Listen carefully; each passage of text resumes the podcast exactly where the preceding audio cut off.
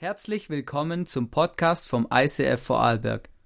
Wir wünschen dir in den nächsten Minuten eine spannende Begegnung mit Gott und viel Spaß. So, herzlich willkommen bei uns im ICF. Schön, dass du heute da bist. Und es freut mich einfach unglaublich, dass wir noch nicht ganz diese Serie abschließen, weil ich merke, die Serie also ich muss euch ehrlich sagen, oder ich war ein bisschen skeptisch, oder? Ich habe mit meiner Frau drüber geredet, hey, ähm, wie sieht's aus, Pray and Wonder, können wir die Serie machen oder, oder, oder wie läuft's? Und, ähm, und dann hat sie gemeint, ja, das ist so eine gute Serie, Hannes, die müssen wir auf jeden Fall machen und so. Und ich war ein bisschen skeptisch, muss ich sagen, oder? Ähm, ich habe gesagt, ich habe gedacht, ja, hey, krass, Mann, oder fünf, fünf, fünf Messages, fünf Sonntage, was soll ich denn da die ganze Zeit erzählen, oder?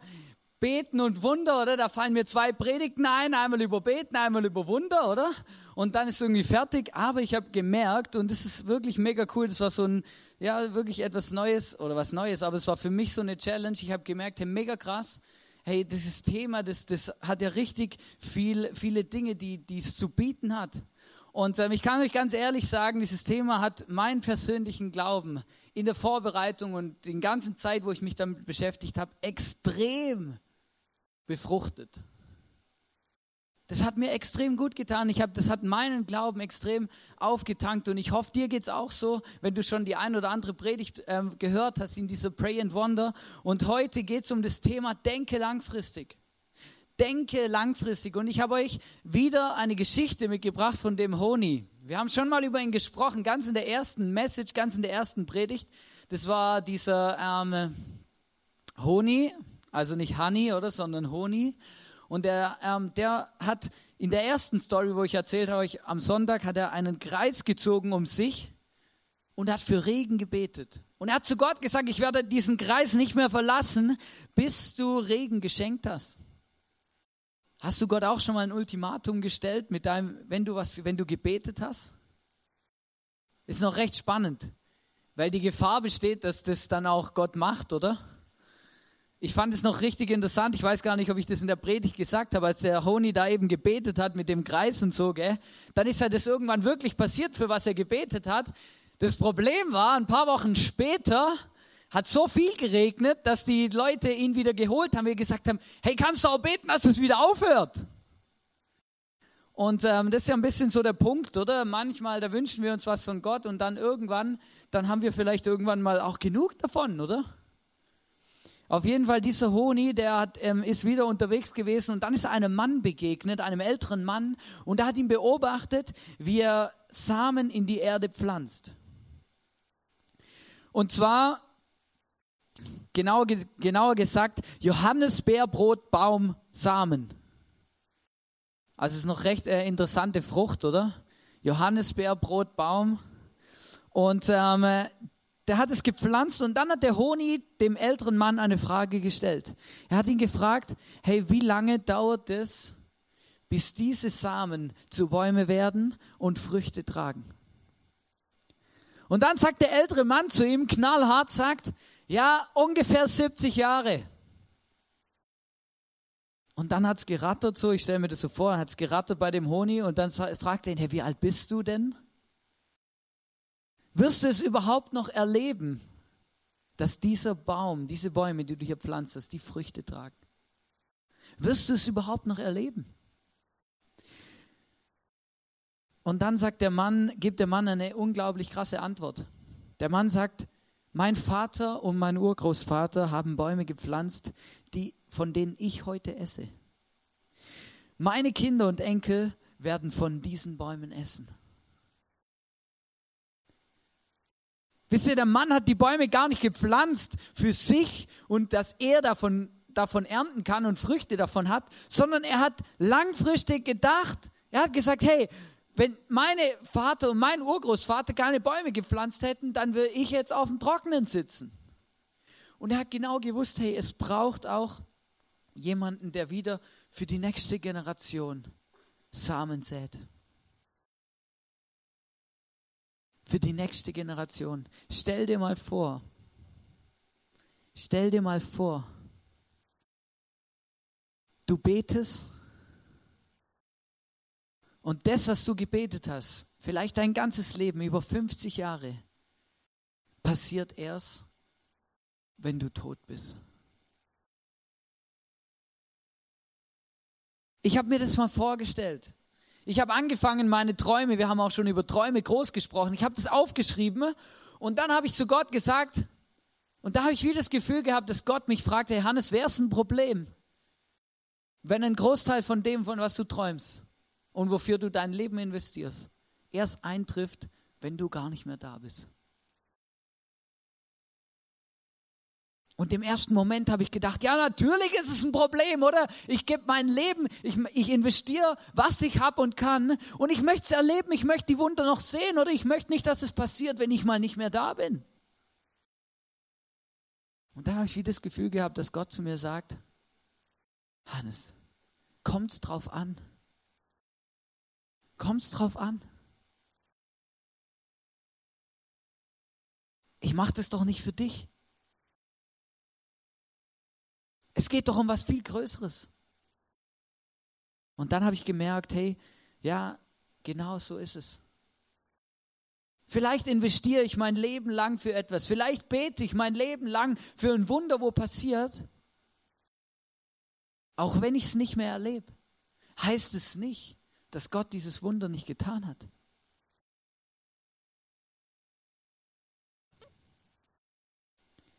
Wir müssen wissen, wenn wir beten, es ist wie ein Same, den wir säen, der irgendwann aufgeht. Egal, ob wir dabei sind oder nicht, egal, ob wir noch leben oder nicht, aber es gibt kein Gebet, das leer zurückkommt, das sich nicht gelohnt hat. Und das ist mir so krass eingefahren. Ich habe gemerkt, hey, das ist so, so eine krasse Message. Und wisst ihr, ich habe da eine, eine, eine, Story erlebt, wo ich angefangen habe, mit meiner Frau zusammen diese Kirche hier zu leiten und da, da, da Verantwortung zu übernehmen. Da kann ich mich noch erinnern, da hatte ich ein, ein Gespräch mit einem älteren Mann, ein Vorarlberger, der hier auf, geboren und aufgewachsen ist, der Jesus von ganzem Herzen liebt. Und der hat zu mir gesagt, weiß Hannes, anschauen.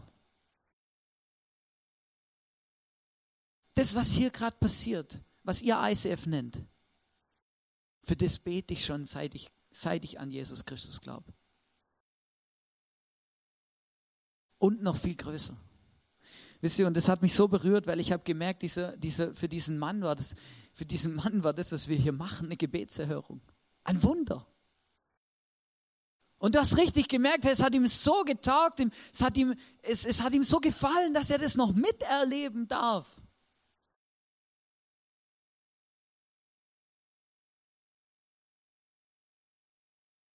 Und das hat mich so berührt. Gebet kommt nie leer zurück. Nie. Auch wenn es vielleicht eine Generation später passiert.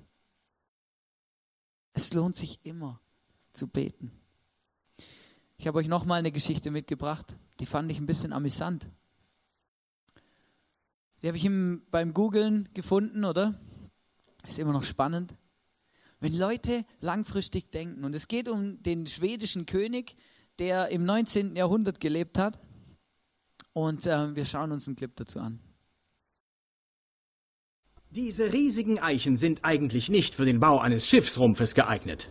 Es macht mehr Spaß, auf sie zu klettern. Eichen sind zu verzweigt. Man braucht eher gerade, hohe Bäume. So wie diesen. Damit der Baum perfekt und gerade wächst, muss er über Generationen hinweg gepflegt werden. 1858 erklärte König Gustav Vasa sämtliche Eichen zu königlichem Besitz. Und der schwedische König verfügte die Todesstrafe für illegales Baumfällen. Es ist verständlich, dass diese Eichen, die für den Bau von Kriegsschiffen benötigt wurden, beschützt und erhalten werden mussten. Man benötigte 2000 Bäume für den Bau eines jeden Kriegsschiffes. Außerdem war Krieg in Europa. Das schwedische Königreich durchlebte im 16. Jahrhundert bis zu den napoleonischen Kriegen eine schwierige Zeit. Pausenlos wurden neue Kriegsschiffe benötigt und gebaut. Da eine Versorgung aus Europa aufgrund der Kriegslage und Embargos nicht möglich war, gingen dem schwedischen Staat die dringend benötigten Eichen aus. Also verfügte 1831 der schwedische König die Pflanzung von 300.000 Eichenbäumen. Man war überzeugt, alles genau durchdacht zu haben und beschloss hier auf Wiesingsöhr zu pflanzen. Die kräftigsten Eichen wuchsen am schnellsten. Dafür brauchte man fruchtbares Land und ein ergiebiges Wasserreservoir.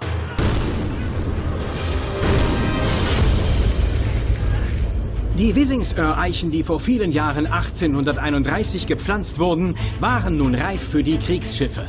Dann also im Jahr 1975, fast 150 Jahre, wurden die Bäume für den Krieg aufgezogen. Und als sie ausgewachsen waren, bestanden die Kriegsschiffe aus Stahl. Was dachte sich wohl der Konteradmiral der schwedischen Marine, als er die Nachricht hörte? Aber die Story ist noch nicht zu Ende. Die Eichen, diese wunderbaren Bäume, werden heute sinnvoll und zu friedlichen Zwecken benutzt. Zum Beispiel finden wir sie in schwedischen Häusern als Holzböden oder Möbel wieder. Andere wurden zu Fässern für Whisky und manche fuhren sogar zur See. Ich bin Jonathan Irving. 300.000 Eichen hat der Mann gepflanzt. Weil er gewusst hat, hey, wenn die im 20. Jahrhundert keine Eichen haben, dann werden die die Kriege verlieren, oder? Weil irgendwann sind alle gefällt. Hat er natürlich nicht gewusst, dass die irgendwann mal gar kein Holz mehr benötigen, um Schiffe zu bauen, oder? Aber er hat genau gewusst, hey, wenn ich mich jetzt nicht darum bemühe, was nach mir kommt, hat die Generation nach mir ein dickes Problem.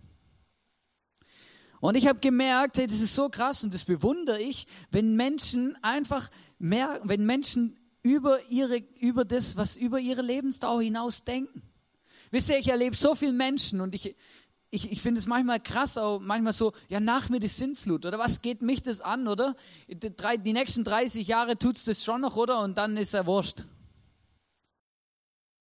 Ich glaube, wenn wir hier auch von Reich Gottes sprechen und von dem, was Gott eigentlich mit uns geplant hat, von Kirche bauen, dann ist es so wichtig, dass wir nicht nur darüber nachdenken, ja gut, wir wollen es ein bisschen schön haben, solange wir hier auf der Erde sind.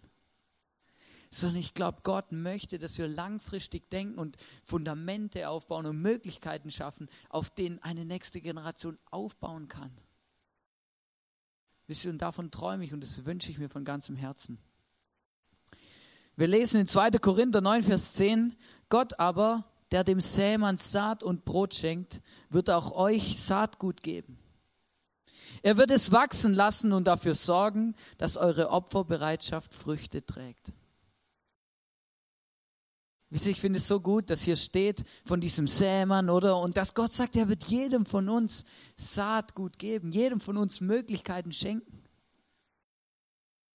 Und dann finde ich auch gut, dass die Bibel hier kein Geheimnis draus macht, dass das vielleicht anstrengend ist. Weil es steht hier, dass eure Opferbereitschaft Früchte trägt. Vielleicht kostet mich das was, vielleicht muss ich da meine Zeit investieren, dranbleiben, intensiv beten und ich werde nie was davon sehen. Aber wenn wir investieren, dann werden diese Früchte entstehen auch wenn sie entstehen, wenn ich gar nicht mehr da bin. Und das muss uns bewusst sein. Und ich habe euch ähm, eine Geschichte mitgebracht aus der Bibel, die wirklich passiert ist, von einem Mann aus der Bibel, der mich eigentlich schon immer sehr beeindruckt. Und zwar hieß der Daniel. Vielleicht hast du schon mal was von ihm gehört, oder? Daniel, ähm, das war auch der Daniel von, aus Daniel aus der Löwengrube, oder? Also es ist der gleiche Daniel, oder es geht um diesen Daniel das haben die meisten oder viele schon mal gehört, diese Story aus dieser, oder, wo Gott ihn gerettet hat vor diesen Löwen. Der hat noch ganz viele andere krasse Sachen erlebt. Wenn du das nachlesen willst, kannst du im ersten Teil der Bibel nachlesen. Ähm, da gibt es ein, ein, Buch, also ein, ein, ein Abschnitt, der heißt Daniel. Und dieser Daniel, der hat ähm, einen ganz, ganz krassen Charakter gehabt. Der hatte so krasse Lebensgewohnheiten, ist das sehr speziell. Wir lesen in Daniel 6, Vers 11. Daniel hatte im Obergeschoss seines Hauses Fenster in Richtung Jerusalem. Dreimal täglich kniete er dort nieder, um Gott zu preisen und seine Bitte vor ihn zu bringen. Als er vor dem königlichen Befehl erfuhr, ging er wie immer in sein Haus und kniete zur gewohnten Zeit am offenen Fenster nieder. Einfach kurz ein paar Background-Informationen. Dieser König und dieses Königreich, in dem Daniel gelebt hat, war der babylonische König. Das war der Weltherrscher der damaligen Zeit. Also das war also der hat jetzt, der hat die Welt beherrscht, oder? Also das war, das war jetzt kein so ein Königchen, oder? Das war ein König. Und der hat ähm, eben gesagt, man darf nicht mehr die Götter anbeten der anderen Völker, sondern man muss ihn anbeten. Ihn als König. Daniel hat es nicht gemacht, weil Daniel hat an Gott geglaubt, an den gleichen Gott, an den wir auch glauben. Und er hat einfach genau gleich weiter, wie er es davor auch getan hat, bevor der König dieses Gesetz erlassen hat, hat er sich vor sein Fenster gekniet, dreimal täglich, hat es aufgemacht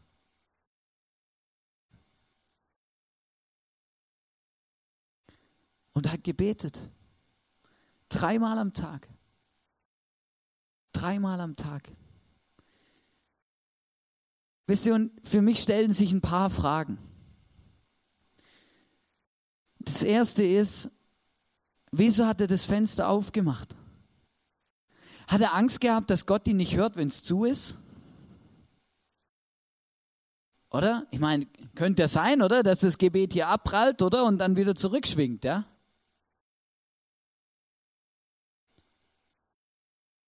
Wieso hat er das Fenster aufgemacht? Die, die zweite Frage ist, spielt die Himmelsrichtung eine Rolle? Weil es steht da drinnen, das war immer, er hat immer ein Fenster aufgemacht, wo in Richtung Jerusalem ausgerichtet war. Oder müssen wir jetzt beim Beten, ne? oder müssen wir jetzt beim Beten vor dem Fenster sitzen, das aufmachen und dann auch noch gucken, dass es Richtung Jerusalem zeigt, oder? Weil wenn das nicht passiert, dann hört Gott unser Gebet nicht, oder was? Warum hat Daniel das gemacht? Und für mich die aller, aller, aller entscheidendste Frage überhaupt. Für was hat er gebetet? Für was hat er gebetet?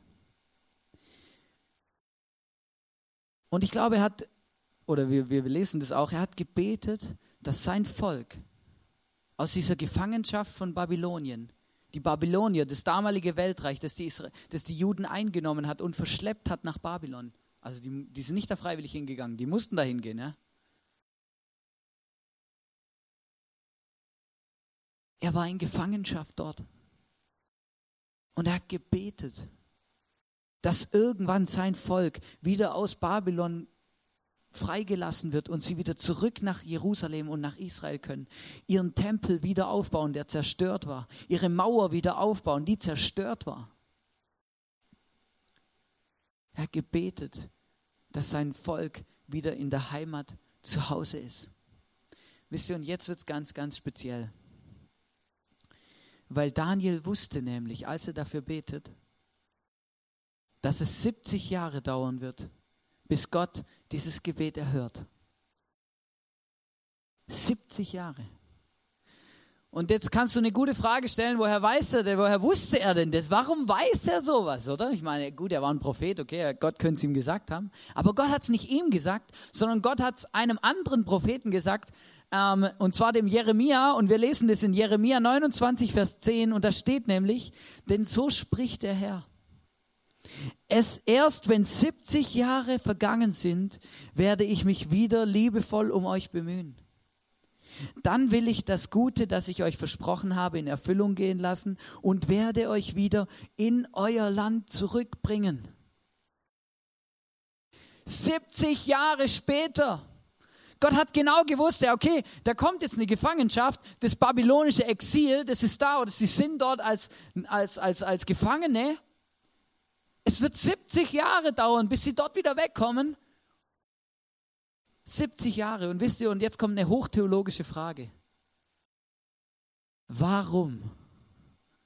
Warum sitzt Daniel dreimal täglich vorm Fenster und betet, dass sein Volk wieder nach Jerusalem kommt, dass sein Volk aus der Gefangenschaft befreit wird, wieder nach Israel?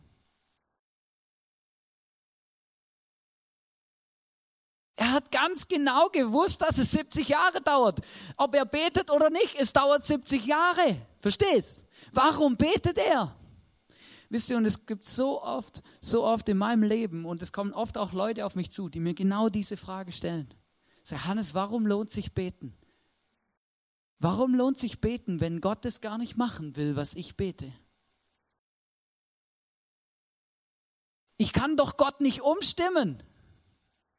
Warum lohnt sich beten, wenn Gott schon ganz genau weiß, dass das erst in 30 Jahren passiert? Oder kann ich ja am 29. Jahr im 11. Monat anfangen zu beten, oder? Muss ich doch nicht 30 Jahre lang durchbeten, oder? Reicht doch zwei Monate davor anzufangen. Wieso macht er das? Wieso machen wir das? Wisst ihr, das ist immer ein extremes Spannungsfeld zwischen dem, dass wir an einen souveränen Gott glauben, der einen Plan für unser Leben hat, der genau weiß, was er tut und der sich etwas überlegt dabei, und zwischen dem, dass wir für etwas beten. Meinst du denn, Gott ändert seinen ausgedachten, perfekten Plan, nur weil ich jetzt gerade ein Gebet spreche? Vielleicht kennst du genau dieses, dieses, dieses Problemchen. Vielleicht weißt du genau, von was ich rede. Wisst ihr, und das hat mich selber extrem beschäftigt und ich habe gemerkt, ja, wieso betet er dreimal am Tag? Weißt du, nicht nur einmal, er gleich dreimal. Obwohl es verboten war, er hat Kopf und Kragen riskiert für dieses Gebet. Warum macht er das? Wisst ihr, und ich glaube, er macht es, weil er hat ganz genau gewusst, in dem Moment, wo ich hier sitze und bete, mit offenem Fenster, Jerusalem, dem Ziel vor Augen, werde ich nie vergessen, was Gott für mich geplant hat und dass Gott eines Tages uns hier wieder raus befreien wird. ich habe es, glaube ich, schon mal gesagt, ich bin mir nicht mehr ganz sicher, in welcher Message, aber ich merke, Gebet ist nicht einfach nur so ein Wunschautomat, wo ich oben Gebet rein, unten äh, Gebetserfüllung unten raus, sondern Gebet ist in erster Linie Kommunikation mit Gott, Beziehung.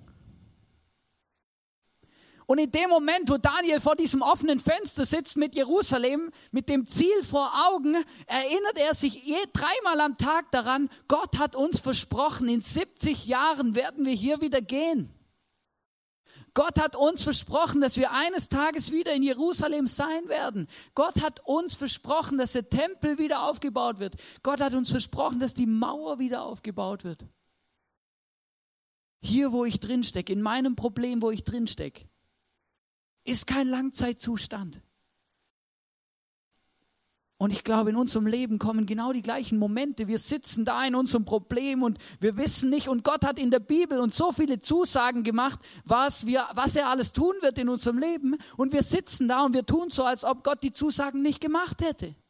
Wir haben sie nicht vor Augen. Wir denken nicht daran, dass Gott etwas tut, dass Gott schon lange einen Plan hat. Wir vergessen das.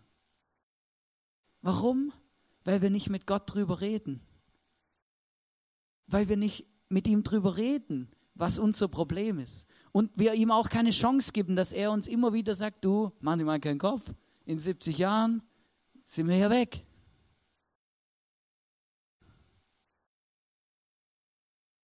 Wisst ihr, der Punkt ist, und das ist noch recht interessant, da wo du hinschaust, zu dem wirst du auch werden. Dieses Gebet dreimal am Tag hat seinen Glauben ernährt, dass Gott ein Wunder tut nach diesen 70 Jahren. Hat ihm geholfen, Gott nicht zu vergessen in dieser Situation und in dieser Zeit. Wisst ihr, Forscher haben herausgefunden, dass der Mensch dann funktioniert, wenn er ein Ziel vor Augen hat es ist hochinteressant, was passiert, wenn man einem Menschen eine Herausforderung oder ein Ziel gibt, auf das er losgeht, was in, in dem Körper passiert.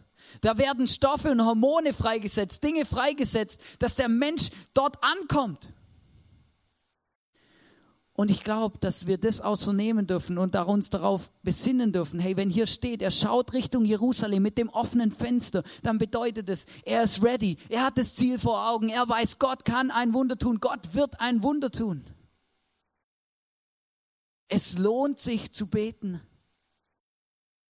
Es lohnt sich zu beten. Es gibt übrigens auch negative Ziele. Negative Ziele ist, wenn du zum Beispiel über deinem Leben aussprichst, ich werde eh nie gesund. Dann hast du dir das Ziel gesteckt, immer krank zu sein. Wenn du über deinem Leben aussprichst, ja, ich krieg nie einen Job. Wisst ihr, man weiß in der Paar- und Eheberatung, wie schlimm diese Worte sind. Immer, oft, immer, meistens. Verstehst, irgendwas gefällt dir an der Partner, kennst du es? Du, irgendwas gefällt dir an der Partner nicht und du machst es immer so. Aber ich hatte es nur einmal gemacht. Oder vielleicht machst du es einmal in der Woche, aber dann ist es immer, oder? Und das ist das Problem. Immer. Du bekommst nie einen Job. Der Zug ist schon lang abgefahren. Negative Ziele und der Körper richtet sich auch auf die aus.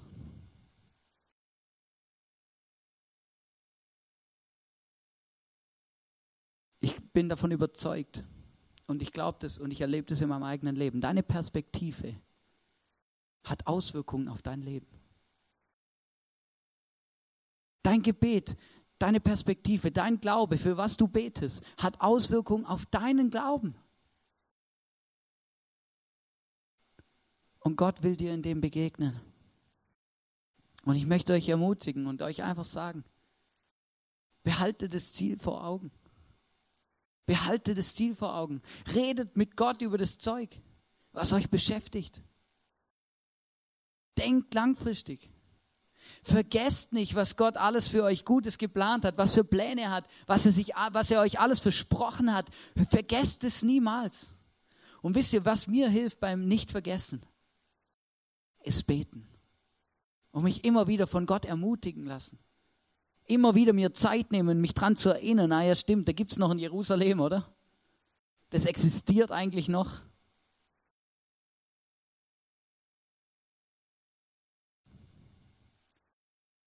Wisst ihr, ich habe euch eine Geschichte mitgebracht zu dem Thema, das Ziel nicht aus den Augen verlieren. Die Geschichte ist wirklich passiert. Der Hauptdarsteller der Geschichte heißt Louis Zamperini. Und diese Geschichte wurde sogar verfilmt. Es gibt einen Film darüber, heißt, ähm, der heißt Unbroken. Und dieser Louis Zamperini, der war ähm, Sprinter, also olympischer Läufer in den USA. Und 1936 bei den Olympischen Spielen hat er gewonnen, Goldmedaillen geholt und sämtliche Rekorde gebrochen. Der ist gelaufen wie ein Hase oder ein Ührchen oder ich weiß auch nicht, wie man das sagt, aber der ist abgegangen wie Schmidts Katze. Wir haben leider keine Katze, aber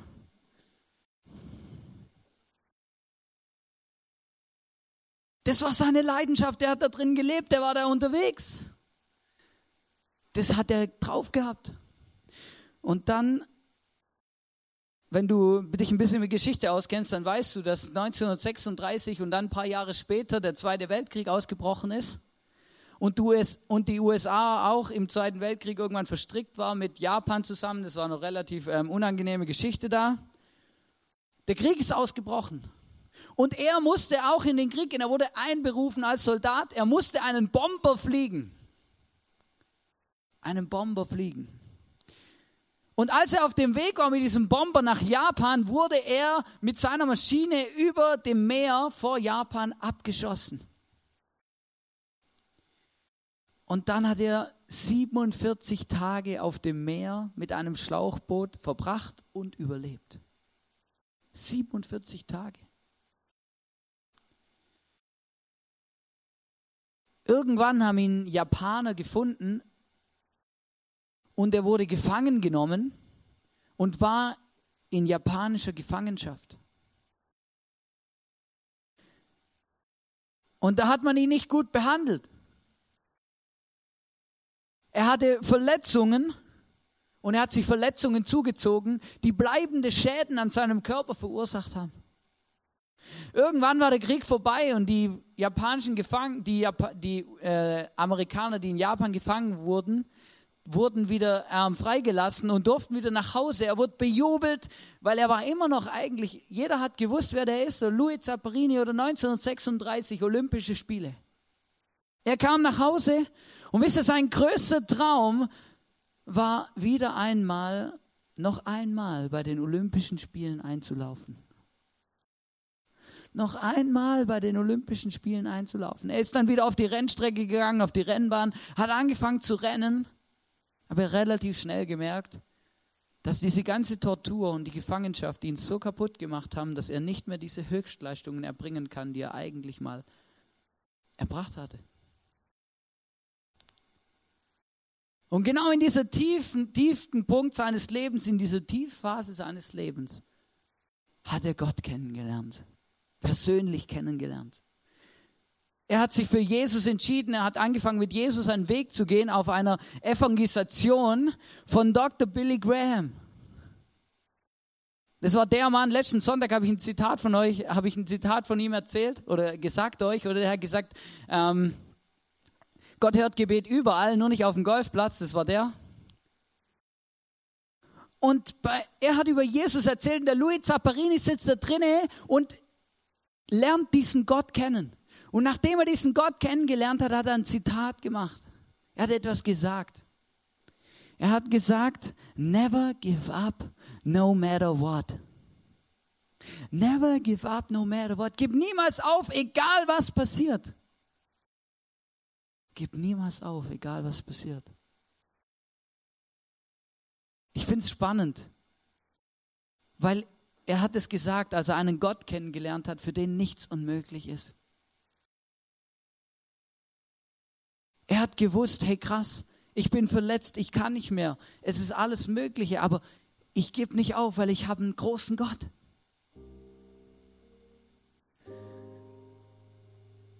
Und das Ende von der Geschichte, das berührt mich unglaublich. Als er 81 Jahre alt war, könnt ihr euch beruhigen, er ist nicht wieder auf die Rennbahn gegangen. Das wäre schon recht krass. Als er 81 Jahre alt war, ist er noch einmal für Olympische Spiele eingelaufen. Aber nicht als Sportler, sondern 1998 hat er die, die ähm, olympische Flagge, äh, ähm, Feuer, das olympische Fackel, Fackel war es genau, die olympische Fackel für die USA in dieses Stadion getragen. Er ist nochmal eingelaufen. Sein größter Herzenswunsch, das, was er immer mal erleben wollte, noch einmal einlaufen bei den Olympischen Spielen, ist in Erfüllung gegangen. 1998 mit 81 Jahren. Wisst ihr, und das Verrückte ist, weiß jemand, wo die Olympischen Spiele waren 1998? Die waren in Japan. Und das ist das Krasseste, finde ich, an der Geschichte. Genau an dem Ort, wo er wo alles in seinem Leben kaputt gemacht wurde, damit er wieder auf die Rennstrecke kann, wo alles dagegen gesprochen hat, dass er wieder mal laufen wird. Genau an dem Ort läuft er in diesem Stadion ein. Genau dort, wo alles angefangen hat einzustürzen. Gibt es ein Happy End.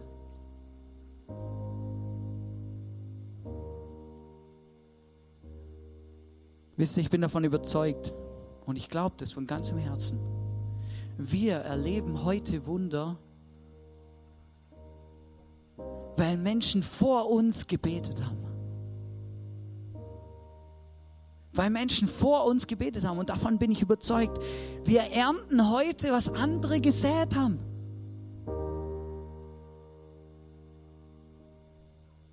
Wir müssen uns, wir dürfen uns nicht immer einbilden, dass wir alles selber gemacht haben und das alles, was wir hier machen, mega, ja, oder wir sind halt die Geisten, weil, und vor uns waren halt, die waren halt Loser, deswegen haben die das nicht geschafft, oder? Wir ernten, was andere gesät haben. Mit unserem Gebet, heute, hier und jetzt, säen wir, sodass die nächste Generation wieder ernten kann.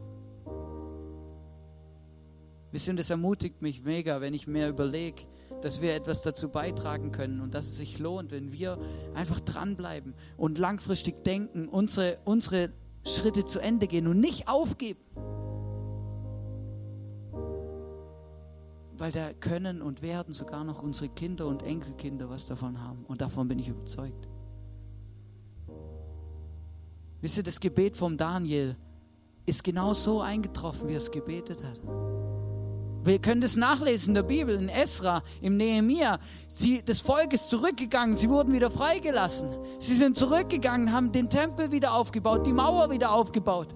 Sie waren wieder in ihrem eigenen Land. Das, was Gott versprochen hat, ist eingetroffen.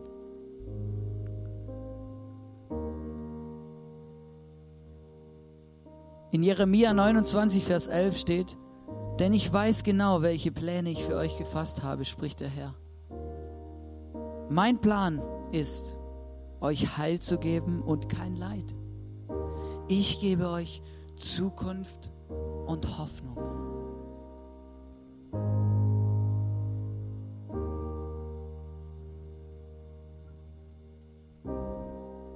Wisst ihr, Gott denkt langfristig.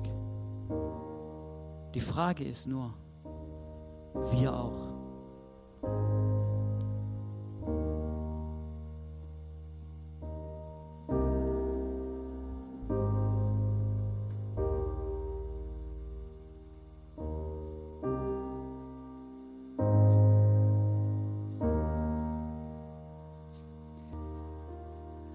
Hoffen, dass dir diese Predigt weitergeholfen hat. Wenn du Fragen hast, schreib uns eine Mail an info at icf-vlbg.at. Alle weiteren Informationen findest du auf unserer Homepage.